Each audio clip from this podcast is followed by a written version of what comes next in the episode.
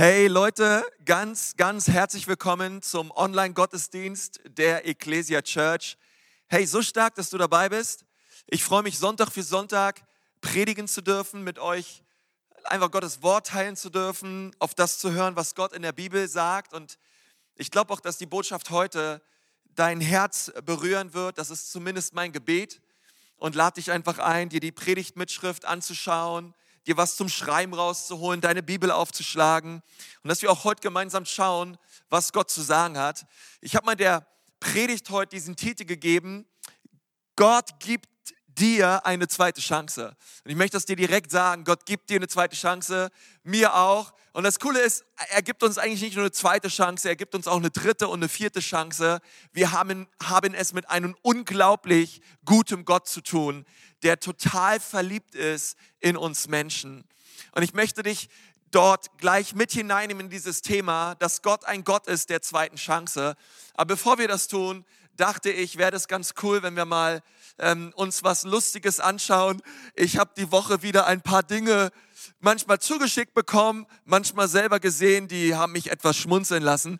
Ähm, ich zeige euch mal in dieser, gerade jetzt in dieser Corona-Zeit, äh, ein paar Tweets, die ich gefunden habe, die ich recht lustig fand. Wir schauen mal hier. Da hat Jens aber los. Der hat äh, gepostet, auch hier gilt Abstand halten, ja, auf der Corona-Waage. Hashtag Homeoffice, ja. Also vielleicht geht's dir auch schon so.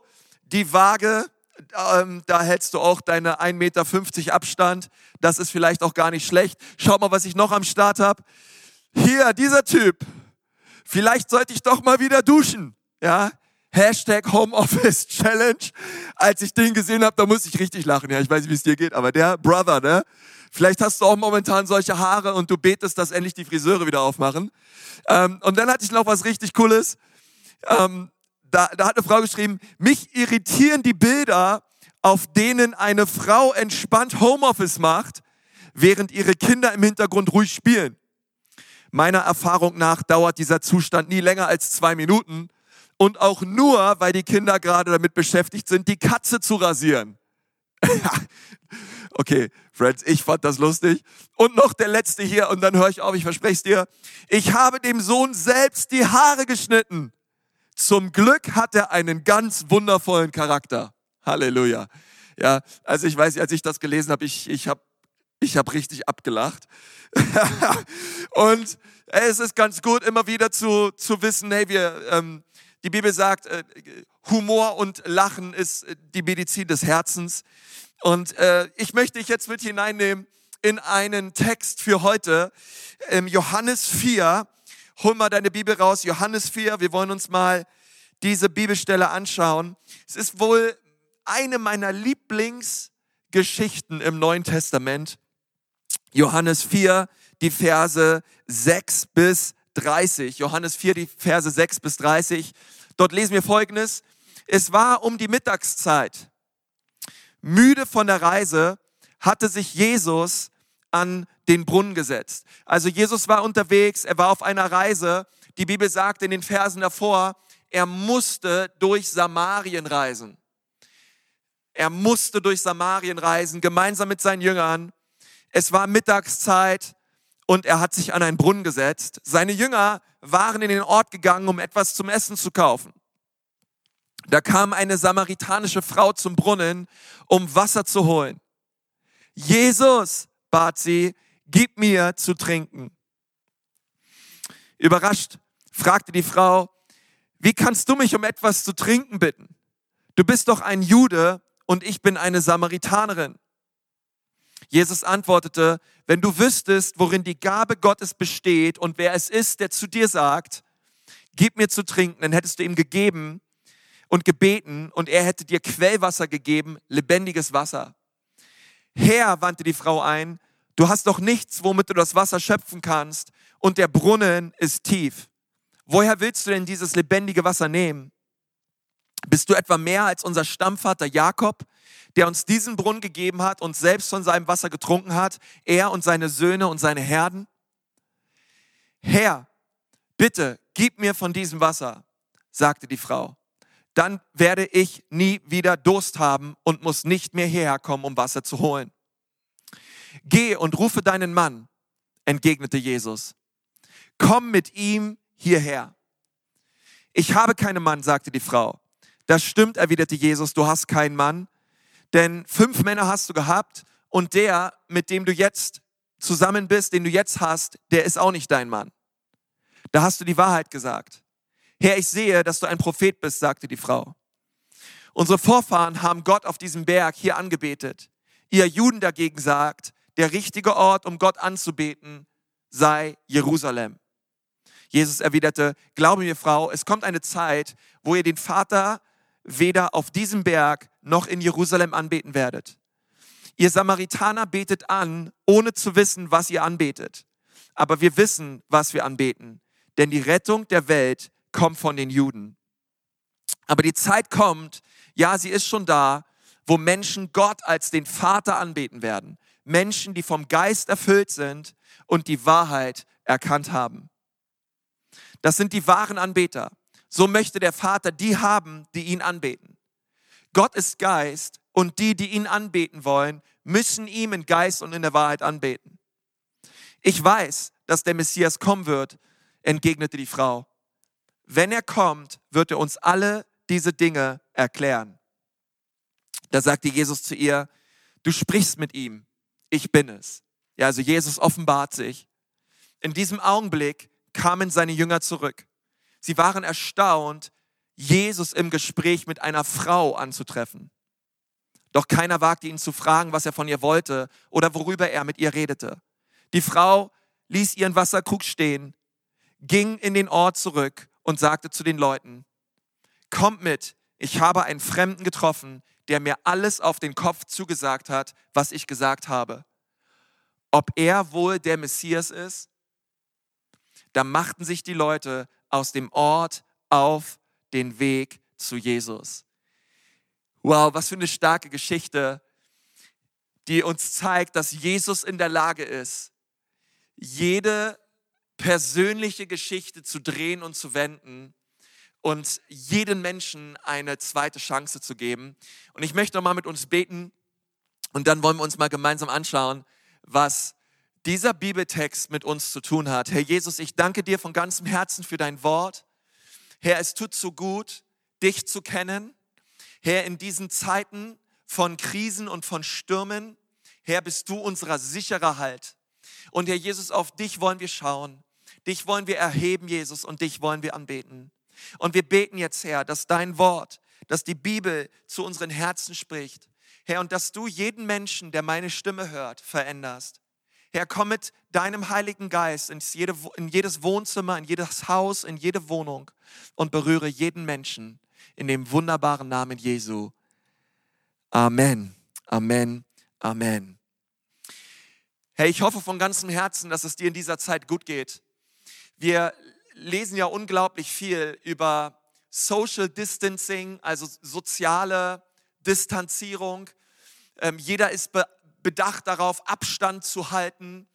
Ähm, wenn man einkaufen geht, man, man steht sehr lange an, weil die Schlangen einfach, obwohl nicht viele Menschen anstehen, aber die Schlangen sind automatisch lang, weil jeder versucht, eineinhalb Meter Abstand zu halten. Und all das ist wichtig in dieser Zeit, all das ist gut. Und nur ich bete in dieser Zeit, besonders als Pastor, dass obwohl wir soziale oder körperliche Distanz wahren, wir uns nicht geistlich von Gott distanzieren. Ähm, weil es geht so schnell. Ähm, ich, ich bete, dass wir das, was wir als Gesellschaft erleben, dass wir uns voneinander, dass wir Abstand halten, weil wir uns nicht anstecken wollen.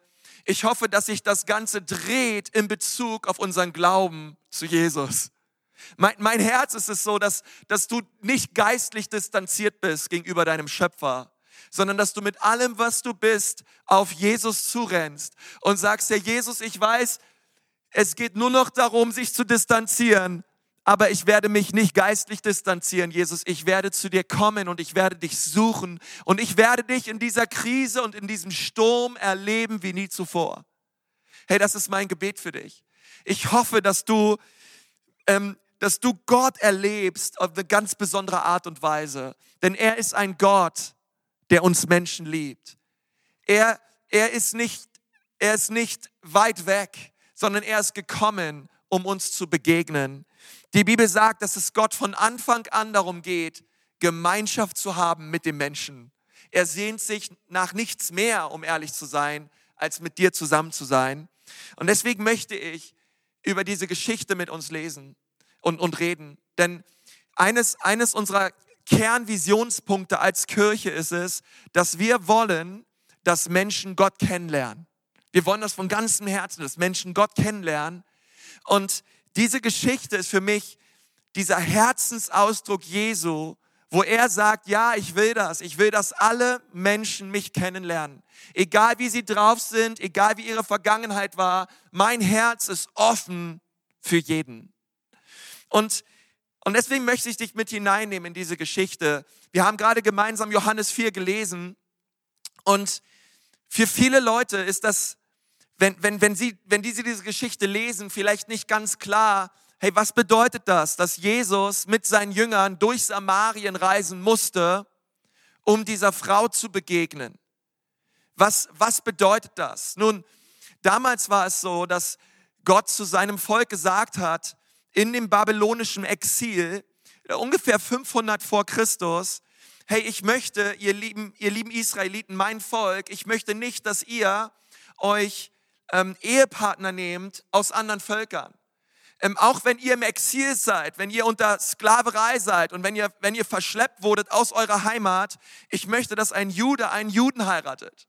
Und es gab ganz viele Juden, die haben sich daran gehalten und die haben gesagt, Gott, du bist unser Gott und wir wollen nur das tun, was du möchtest. Aber es gab noch andere Juden, die gesagt haben, nein, wir nehmen, wir nehmen uns einen Ehepartner von den Nationen, von den Heiden. Und, und das haben sie getan und sie haben Familien gegründet. Aber eines Tages ist das Volk Israel aus dem Exil wieder zurück nach Israel gekommen. Und die Juden, die sich an das Gesetz Gottes gehalten haben, die haben gesagt, hey, wisst ihr was? Wir wollen nicht länger mit euch was zu tun haben. Denn ihr habt nicht nach dem Gesetz Gottes gelebt und euch nicht an Gottes Gebote gehalten. Deswegen kriegt ihr hier dieses Bundesland Samarien und dort sollt ihr leben. Weil wir sind die Reinen. Wir sind die, die nach dem Gesetz Mose gelebt haben. Und deswegen über die Jahre und Jahrzehnte und Jahrhunderte hinweg kam dieser gewaltige Hass auf der Juden gegenüber den Samaritanern, denn die Samaritaner, sie waren keine echten Juden. Und deswegen, so oft es ging, haben die Juden keine Geschäfte mit Samaritanern gemacht, keine Verträge abgeschlossen. Man ist nicht nach Samarien in den Urlaub gereist, man hat immer Samarien gemieden. Nur Jesus nicht. Jesus ging durch Samarien, weil er auf dem Weg war, das Leben eines Menschen zu verändern. Und die Bibel sagt uns, dass er durch Samarien ging und er kam an einen Berg und er hat sich dort hingesetzt und an diesem Berg war ein Brunnen, okay? Nun, warum setzt sich Jesus an einen Brunnen? Ich glaube, Jesus setzt sich an einen Brunnen, weil er Durst hatte. Die Bibel sagt, es war nachmittags, es war zur Mittagszeit, setzt sich Jesus an einen Brunnen und keiner war zu dieser Mittagszeit anwesend. Nun, das ist auch völlig klar, weil wenn du schon mal in Israel warst oder im Nahen Osten, hey, dann wirst du wissen, zur Mittagszeit geht keiner raus. Es ist tierisch heiß und keiner hat Lust, sich die Rübe zu verbrennen und, und, und schon gar nicht, wenn man irgendwie zu einem Brunnen geht auf einem Berg. Okay, du gehst entweder ganz früh morgens oder du gehst ganz spät abends. Aber du gehst nicht zur Mittagszeit an einen Brunnen, um Wasser zu holen. Und, und dann sagt die Bibel, kommt diese Frau daher. Wir wissen nicht, wie sie heißt. Wir, wir wissen nicht, woher sie kam, aber sie kam, um zur Mittagszeit sich Wasser zu holen aus diesem Brunnen. Nun, wie gesagt, sie kam zur Mittagszeit und da sind die meisten Kommentatoren sich einig. Sie kam zur Mittagszeit, weil sie niemanden sehen wollte. Diese Frau war eine abgelehnte Frau. Sie war eine verstoßene Frau. Diese Frau war keine Frau, mit der man Zeit verbracht hat, sondern sie wurde geächtet.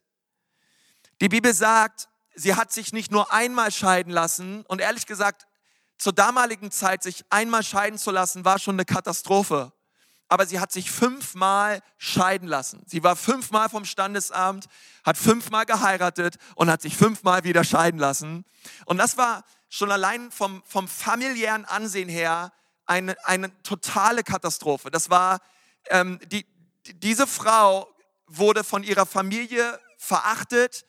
Keiner wollte was mit ihr zu tun haben und sie lebte ganz, ganz klar nicht nach dem mosaischen Gesetz. Sie lebte nicht nach dem, was Gott wollte. Sie war geschieden und sie ging zur Mittagszeit, um sich Wasser zu holen, weil sie niemanden sehen wollte. Und ich glaube auch niemand wollte sie sehen. Diese Frau war beziehungsmäßig gesehen in, von, von den sozialen Kontakten, die sie hatte. Ich glaube, sie war total einsam. Sie war ein, ein, ein Wrack. Sie war wirklich verloren und kaputt. Und dann sagt die Bibel, kommt diese Frau zu dem Brunnen. Und als sie zu dem Brunnen kam, denkt sie sich schon, oh nein, ich komme jetzt eigentlich zu diesem Brunnen, um mir Wasser zu holen. Okay, es ist mittags, es ist heiß, ich will mir Wasser holen, ich will keinen Menschen sehen. Und dann kommt sie zu diesem Brunnen und das Erste, was sie sieht, ist, ah, da ist ein Mensch. Das Zweite, was sie sieht, ist, ah, das ist auch noch ein Mann. Und das Dritte, was sie sieht, ist, ah, das ist auch noch ein Jude. Okay, das waren alle, alles Dinge, die sie überhaupt nicht sehen wollte. Und sie geht zu dem Brunnen, um sich Wasser zu holen. Und da ist dieser für sie fremde jüdische Mann, der eine sehr wichtige Aussage trifft. Er sagt zu ihr, mich dürstet. Und dann fragt er sie in Vers 7, kannst du mir was zu trinken geben? Und dann sagt diese samaritanische Frau was sehr interessantes in Vers 9, schau dir das mal an. Da sagt sie, wie kannst du mich um etwas zu trinken bitten? Du bist doch ein Jude und ich bin eine Samaritanerin. Und dann geht's weiter. Jesus antwortete, wenn du wüsstest, worin die Gabe Gottes besteht und wer es ist, der zu dir sagt, gib mir zu trinken, dann hättest du ihn gebeten und er hätte dir Quellwasser gegeben, lebendiges Wasser. Wow, was für eine powervolle Antwort von Jesus hier. Und ich denke, wenn wir das so lesen als Christen, wir denken so, ja, Amen. Quellwasser, lebendiges Wasser, da, da geht es doch ganz klar um Jesus. Hey, die Lieder kenne ich doch, die habe ich doch schon in der Church gesungen. Aber ehrlich gesagt, wenn du dich mal in die Haut von dieser Frau versetzt, die diese Worte gehört hat, diese Frau dachte nur so, hä? Über was, über was redest du hier? Was, was möchtest du von mir? Ähm, ich ich habe keine Ahnung, was, was du meinst, welches Quellwasser, welches lebendige Wasser. Und diese Frau, sie war, und das fand ich so cool in den nächsten Versen, sie war auch so total, äh, total praktisch veranlagt. Ja, die dachte sich, hey, wie? Du möchtest mir Quellwasser geben, lebendiges Wasser? Okay, gerne. Aber wie willst du das überhaupt holen? Willst du, du hast, Jesus, du hast, du hast hier noch nicht mal einen Eimer. Willst du runterklettern in diesen Brunnen und mir irgendwie Wasser holen? Und die Frau war so cool, ja, die, die war so völlig pragmatisch und dachte sich so, Herr Jesus, der, der, der Typ hier, der hat noch nicht mal einen Eimer, wie würde er das alles machen? Und, und ich so denke, und deswegen liebe ich auch diese Geschichte so, dass Jesus sich dieser Frau so zuwendet und einfach an diesem Brunnen saß in Samarien in der Mittagshitze und auf diese Frau gewartet hat. Bevor Jesus weiter eingeht auf diese Einwände, sitzt er erstmal da, weil er wusste, diese Frau, sie würde kommen. Er wusste, eines Tages werde ich auf diesem Berg, an diesem Brunnen, das Leben dieser Frau verändern. Und das finde ich so cool, weil Gott, er kennt dich und mich so gut, er weiß sogar, wo du hingehst, bevor du überhaupt losgehst. Und er ist in der Lage, überall dort zu sein, auf uns zu warten und uns abzuholen. Das ist auch mein Gebet für dich in diesem Gottesdienst. Ich, ich hoffe, dass, dass du Gott erlebst. Gott, Gott weiß, dass du zuschaust. Gott weiß, dass es dich gibt. Gott hat dich nicht vergessen. Und ich preise Gott, dass Gott in meinem Leben auf mich gewartet hat. Ich danke Gott, dass ich diese Begegnung hatte mit Jesus, an einem Brunnen. In, bei, in meinem Leben war, etwas, war es etwas anderes. Gott hat mich total verändert in, in, in, bei einem Jugendgottesdienst. Aber wo auch immer es ist, wie auch immer dein Brunnen ausschaut in deinem Leben, Gott ist da. Gott wartet auf dich. Und es ist Gott völlig egal, wie deine Vergangenheit ausschaute, wie kaputt du warst, wie oft du verheiratet warst. Gott ist in der Lage, dich zu nehmen ähm, dich zu packen mit seiner Gnade und mit seiner Liebe und dich so anzunehmen, wie du bist. Und das erstaunt mich immer wieder, wenn ich das lese. Und dann sagt Jesus in Vers 13, er gab, er gab, ihr, er gab ihr zur Antwort, jeder, der von diesem Wasser trinkt, er wird wieder Durst bekommen. Wer aber von dem Wasser trinkt, das ich ihm geben werde, und jetzt kommt's, der wird niemals mehr durstig sein. Das Wasser, das ich ihm gebe, wird in ihm zu einer Quelle werden, die unaufhörlich fließt bis ins ewige Leben. Hey, das ist so stark. Jesus sagt, hey, dieses Wasser, was ich dir anbiete, es ist ein unaufhörliches, eine unaufhörliche, ewige Quelle. Und es wird dich immer sättigen und es wird dein Durst immer stillen. Es ist ein Wasser, welches nie versiegt. Eine Quelle, die nie versiegt. Und Jesus redet hier von sich selbst. Und dann lesen wir, ähm, dann lesen wir in Vers 15, wie diese Frau sagt, hey, das ist der Hammer. Jesus, dieses Wasser will ich. Wenn das ein Wasser, wenn, wenn, wenn du so ein Wasser für mich hast, dann gib mir dieses Wasser, weil dann muss ich nie mehr zu diesem Brunnen kommen. Dann muss ich nie mehr mich dieser Schmach aussetzen und in die Öffentlichkeit gehen und die Leute sehen, sondern ich, Jesus, gib mir dieses Wasser, ich will dieses Wasser, gib es mir. Und dann sagt Jesus in Vers 16, okay, ich will dir dieses Wasser geben, aber bevor ich es dir geben kann, geh erst mal deinen Mann holen. Und diese Frau denkt sich, hey, warte mal, was redet der jetzt über meinen Mann? Was hat das jetzt mit meinem Mann zu tun? Warum ändert Jesus auf einmal völlig das Thema? Wir haben doch gerade über Wasser geredet, Jesus. Was hat das jetzt mit meinem Typen, mit meinem Mann zu tun? Und es ist klar, in dieser Geschichte geht es um Durst und Wasser, aber Jesus redet nicht wirklich über, über physischen Durst und wirkliches Wasser, sondern sie kam, um Wasser zu holen, damit sie nicht mehr dürstet, ohne zu wissen, dass die wahre Quelle, dass der wahre Brunnen an diesem Brunnen sitzt. Die eine Quelle kannte sie aber die andere Quelle, die Quelle, die wirklich ihr Leben stillt und ihre Sehnsucht stillt, saß genau dort vor ihr. Und Jesus meint nicht, hey, wenn ihr mir nachfolgt, werdet ihr nie wieder Durst haben. Nein, wir werden wieder Durst haben. Ähm, das, das ist klar, sondern Jesus redet von einem geistlichen Durst. Jesus redet hier von einem Wasser, welches die Sehnsucht deines Herzens und deiner Seele zutiefst stillt. Du sollst innerlich nie mehr Durst haben. Deine Seele soll niemals mehr vertrocknen. Dein Geist soll getränkt werden und du wirst unglaublich zufrieden sein in mir. Jesus redet über einen geistlichen Durst, den er stillen möchte in dem Leben von jedem Menschen. Nun, Tim Keller ein Pastor aus Amerika, der hat mir gesagt, das Herz des Menschen ist eine Götzenfabrik. Und wir alle sind sehr kreativ darin, Wege und Mittel zu finden, um den geistlichen Durst unseres Herzens irgendwie zu stillen. Sei es durch Ansehen, sei es durch Geld, sei es durch, vielleicht, vielleicht denken wir durch Gesundheit, All solche Dinge, die besonders in so einer Krise, in der wir uns momentan befinden, eigentlich als allererstes wegbrechen. Und Jesus sagt, hey, das Wasser, was ich dir geben möchte, das wird deine Seele zufriedenstellen und deine Seele sättigen.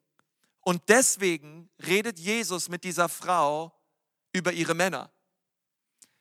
Denn die Liebe und die Annahme von Männern, das war das, was die Seele vermeintlich, vermeintlich zufriedenstellte in dem Leben dieser Frau. Die Liebe und die Annahme von einem Partner. Sie wollte ihren Durst durch, durch die Annahme und Liebe von Männern stillen. Das, so war sie, so hat, so hat es immer wieder funktioniert, beim ersten, beim zweiten, beim dritten und immer wieder wurde sie enttäuscht.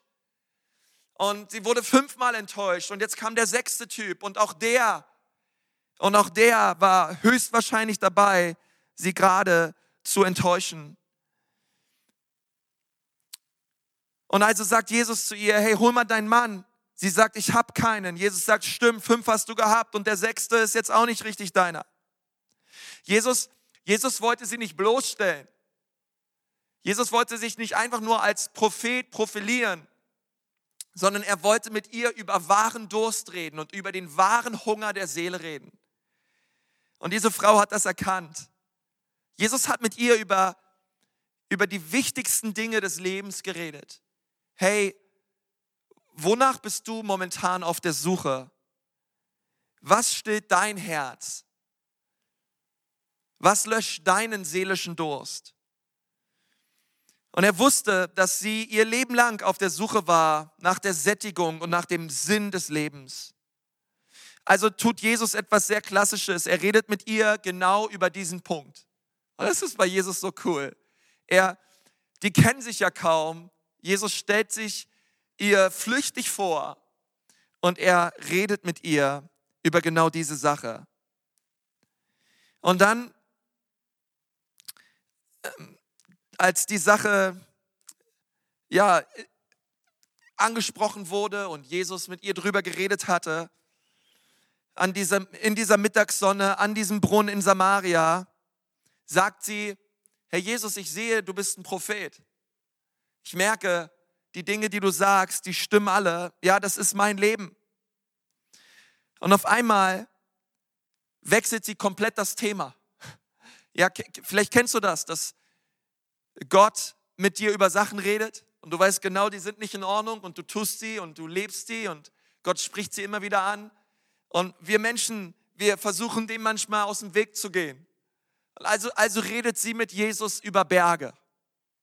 Sie fängt an und sagt, Jesus, äh, wir glauben, wir sollten Gott anbeten, wir, wir Samaritaner, wir, wir, wir sollten Gott anbeten, aber ihr Juden sagt, wir sollten Gott nur in Jerusalem anbeten.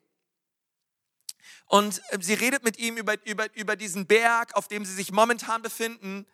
Und es ist, glaube ich, ganz wichtig, dass du weißt, dass Berge im Alten Testament immer eine sehr große Rolle gespielt haben. Ähm, es gab hauptsächlich vier Berge, die sehr wichtig waren in der Geschichte Israels. Das eine ist sicherlich der Berg Moria, wo Abraham seinen Sohn Isaak opfern sollte. Der zweite Berg ist der Sinai, wo ähm, Gott Mose begegnet ist und Gott Mose die zehn Gebote gab. Und dann gab es noch diese Zwillingsberge, ja, den Berg Gerasim und den Ebal. Und das war der Ort in Josua 12, wo Josua Segen ausgesprochen hat über die zwölf Stämme Israels und gesagt hat, hey, wenn ihr euch an Gott haltet, werdet ihr Segen erleben, aber wenn ihr euch ihm abwendet, wird Gott Fluch bringen. Und er redet mit ihm über diese Zwillingsberge. Und die Samaritaner, sie haben gesagt, hey, wir glauben, wir sollten nur auf Gerasim anbeten. Nicht auf Ebal, aber ihr Juden sagt, wir sollen auf Ebal anbeten. Was ist jetzt richtig? Wo sollen wir anbeten? Und wenn ich Jesus gewesen wäre, da hätte ich gesagt, hey Mädel, hör mal zu, du versuchst sie gerade auf eine ganz primitive Art und Weise abzulenken. Ich habe das durchschaut und ich weiß genau, auf was du hier hinaus willst, aber ich gebe mich auf diese Diskussion nicht ein. Wir waren gerade dabei, über deine Unzucht zu reden. Lenk nicht ab. Aber das Coole bei Jesus ist, er redet mit ihr über Berge. Und er sagt zu ihr, hey, weißt du was? Ähm, glaub mir, Frau, es kommt die Zeit, da werden wir Gott, unserem Vater im Himmel, weder in Jerusalem noch irgendwo anders anbeten. Und und er meint, was Jesus damit meint ist, hey, weißt du was, es, es geht überhaupt nicht um Berge, sondern der Mose hat Gott powervoll erlebt, Abraham hat Gott powervoll erlebt, Josu hat Gott mächtig erlebt. Sie alle haben Gott, Mose hat Gott gesehen, Abraham hat eine gewaltige Mission, gewaltigen Auftrag von Gott erlebt. Und hier ist Jesus oben auf einem Berg mit dieser Frau und sagt zu ihnen, hey, weißt du was, es geht nicht mehr um Berge, um Gott zu erleben. Es geht nicht mehr darum, dass du irgendwo hoch musst, irgendwo hinpilgern musst, um den Herrn der Herren zu erleben, sondern er steht dir jetzt gerade gegenüber. Die lebendige Quelle, der, der, das, wonach du dich sehnst, der, der dein Leben sättigen und stillen kann, er steht hier. Ich bin es. Und das finde ich so powerful, dass Jesus zu dieser Frau sagt, du musst nirgendwo mehr hin, sondern alles, was du brauchst im Leben, um Gott zu begegnen und Gott zu erleben, steht genau vor dir. Ich bin's. Und als die Frau das gehört hat, dass es darum geht, dass wir Gott anbeten im Geist und in der Wahrheit, da wusste dir eins, hey, dieser Gott, dieser Jesus, der mir hier gegenübersteht, er ist Gott und er weiß die ganze Wahrheit über mein Leben, aber er nimmt mich trotzdem an. Dieser Gott lehnt mich nicht ab. Dieser Gott stößt mich nicht weg, sondern dieser Gott gibt mir eine zweite Chance. Ich darf ihn erleben. Ich darf ihn anbeten. Und die Bibel sagt, dass das Leben dieser Frau, dieser kaputten Frau, so verändert wurde durch diese eine Begegnung mit Jesus, dass sie von diesem Berg herabging, hinunter in ihr Ort und sie hat all den Menschen von Jesus erzählt. Und hat ihnen erzählt, wie gut Gott ist. Und ganz, ganz viele Menschen sind an diesem Tag zu Jesus gekommen.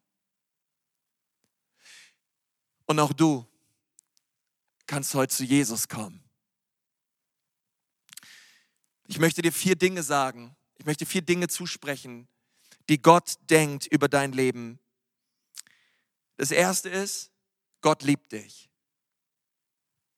Ich möchte, dass du das weißt. Gott liebt dich. Gott hat diese Frau geliebt und Gott liebt auch dich. Es ist egal, was du getan hast. Es ist egal, wie deine Vergangenheit ausschaute. Jesus ist in der Lage, alles zu drehen, in dein Leben zu kommen und dir ewiges Leben zu schenken. Aber du musst das wissen, du bist geliebt.